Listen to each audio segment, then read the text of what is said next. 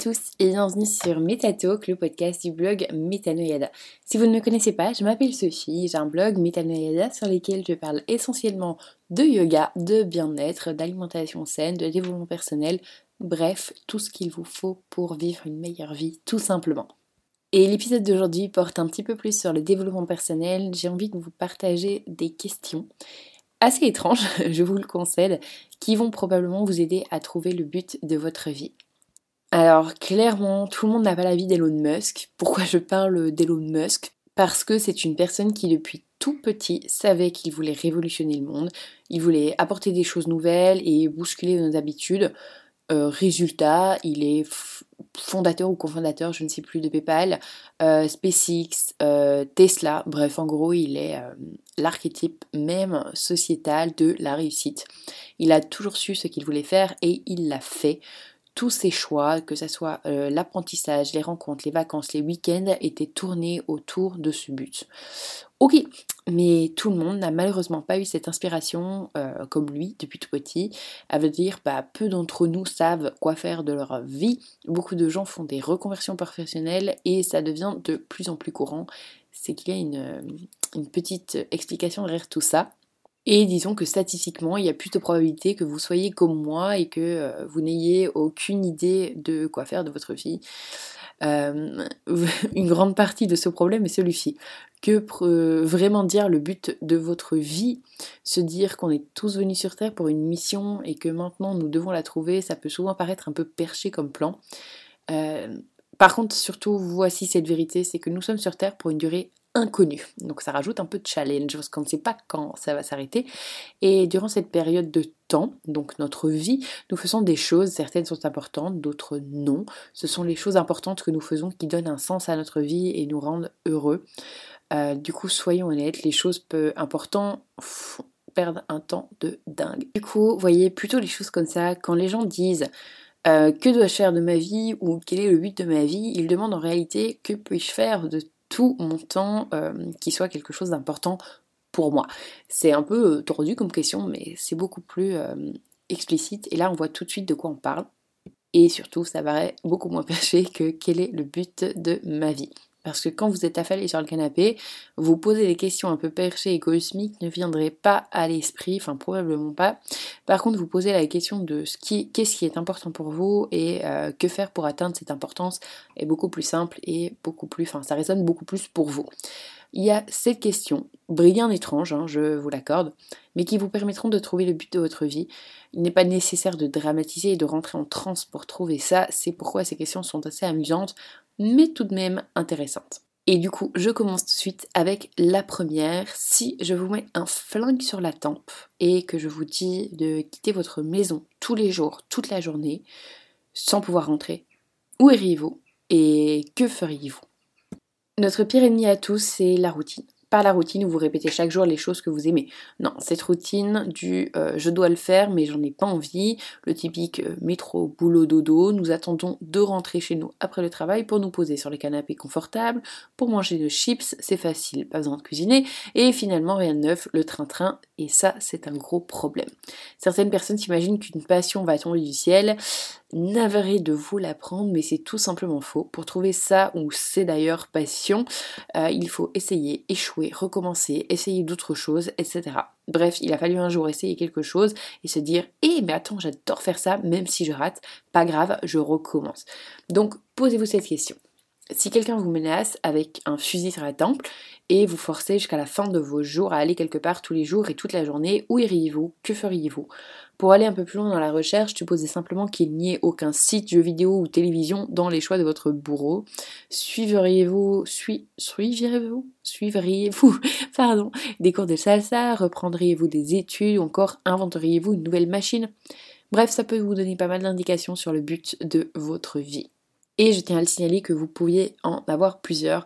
Pour vous parler un peu personnellement, pendant des années, euh, j'étais quelqu'un qui n'avait pas de passion. Je ne comprenais pas, je faisais les choses parce que je devais le faire. Et jusqu'à il y a, euh, allez, on va dire 2-3 euh, ans, j'ai découvert pas une passion, mais plusieurs. Et je suis submergée. Par contre, je suis submergée de bonheur, mais je suis sous l'eau avec toutes mes passions, toutes mes envies. Alors j'échoue beaucoup, mais ça ne me dérange pas. C'est le genre euh, de passion qui ne vous dérange pas d'échouer, vous avez juste envie de continuer. Parce que non, on n'est pas tous bons à quelque chose, on apprend, mais euh, ce qui distingue une passion de quelque chose d'autre, c'est que vous allez vouloir recommencer malgré l'échec. Deuxième question, qu'est-ce qui vous fait oublier de manger et d'aller aux toilettes? Oui, oui, j'ai bien dit ça. On a déjà tous vécu ce moment où nous sommes tellement dans quelque chose qu'on oublie littéralement de manger ou d'aller aux toilettes. Lorsque vous êtes tellement absorbé dans quelque chose qui vous passionne, vous oubliez simplement l'essentiel de la vie. Pour vous, c'est peut-être le fait de dessiner, d'enseigner, de résoudre un problème informatique. Bref, quelle que soit votre réponse à cette question, cherchez un peu plus loin que l'action elle-même par exemple, certaines personnes aiment jouer aux jeux vidéo, mais pas n'importe lesquels. Ceux en réseau, avec d'autres, avec des quêtes. Euh, et si ce n'était pas le jeu vidéo qui vous nourrissait vraiment, mais le fait de travailler avec d'autres, de les faire avancer. Bref, vous avez compris un peu le concept, c'est toujours de chercher la raison intrinsèque derrière chacun de vos choix. Et là va probablement se cacher euh, un but dans votre vie. Et la question, enfin la réponse surtout à la question peut ne pas vous apparaître, vous allez pouvoir faire plusieurs choix, vous poser plusieurs questions, mais au fur et à mesure, vous allez avoir la réponse qui va apparaître. Troisième question, comment prévoyez-vous de sauver le monde? Alors cette question est un peu cavalière, je vous l'accorde. Cependant, il y a tout de même quelque chose à tirer à cette question, je vous rassure. Je ne sais pas si vous avez remarqué, mais il y a pas mal de problèmes dans le monde. Donc choisissez-en un parmi des milliers, le droit des femmes, les sans-abri, les animaux, le sexe commercial, etc.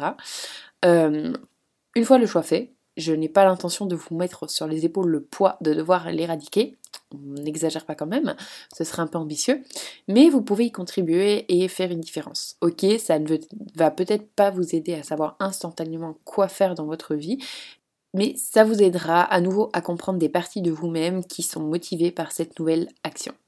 Quatrième question, quel sandwich? Plein de merde choisiriez-vous? Alors de quoi je euh, Si je vous pose cette question, c'est parce que plus d'une fois dans votre vie, nous nous retrouvons dans cette situation, rien ne va et tout craint.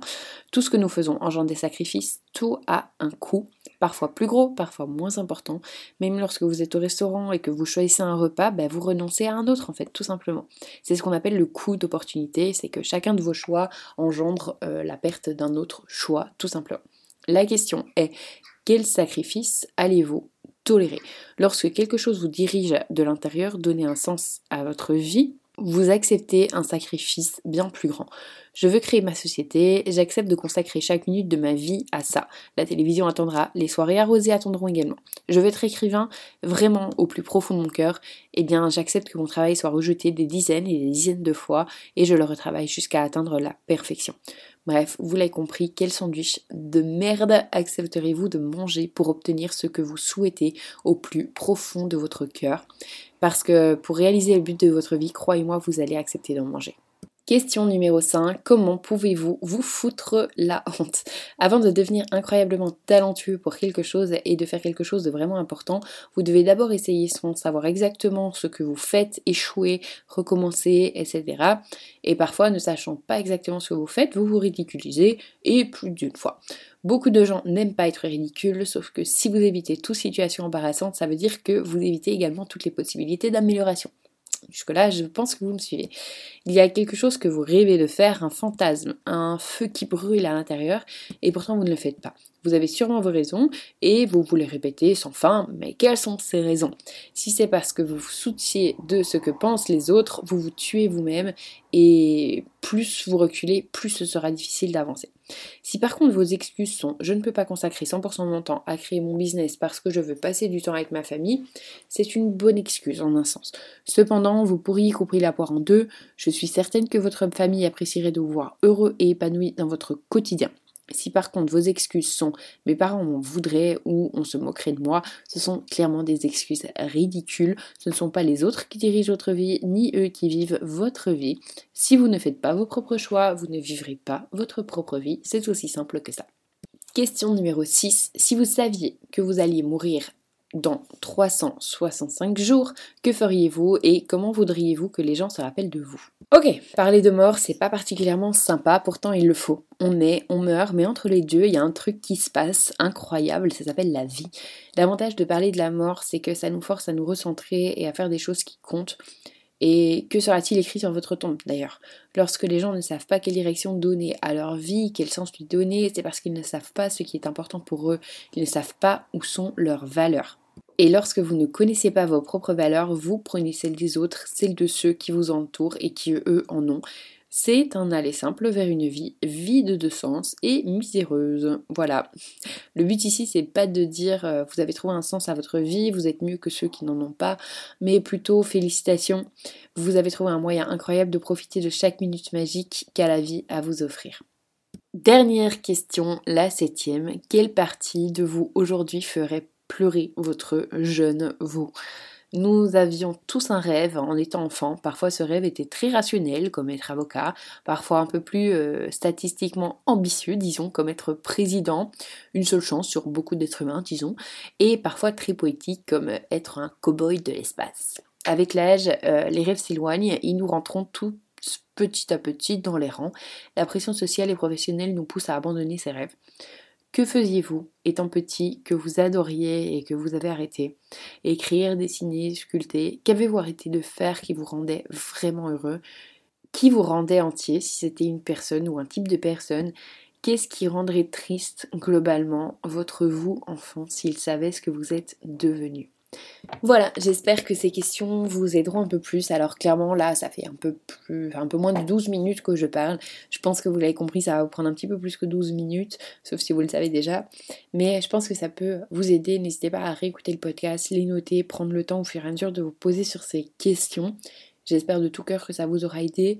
Euh, et je vous le rappelle encore une fois que moi pendant des années j'ai été celle qui n'avait pas de passion. Je faisais les choses parce que je devais, comme aller à l'école, devais faire des études voilà, sans vraiment être drivé par quelque chose. D'ailleurs, je ne pensais pas au futur, parce qu'à cette époque-là, je ne, j'étais aux études, donc euh, voilà, mais je ne pensais surtout pas à ce que j'allais faire plus tard, parce que je ne le savais pas. Et comme je suis le genre de personne assez euh, passionnelle, je fais beaucoup de choses par passion, parce que j'aime, c'était très compliqué pour moi de me projeter euh, bah, sans passion. donc voilà.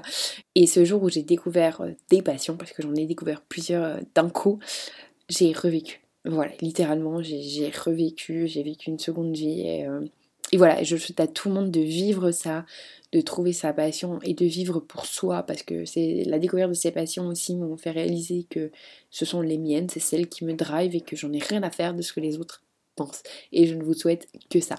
Bref, voilà, j'espère que cet épisode vous aura plu. Si c'est le cas, en tout cas, n'hésitez pas à me le faire savoir en vous abonnant, mettre une, une étoile, un commentaire, peu importe où vous l'écoutez. Euh, il divers moyens de me le faire savoir, donc n'hésitez surtout pas. Et puis bah moi je vous dis à bientôt pour un nouvel épisode. Salut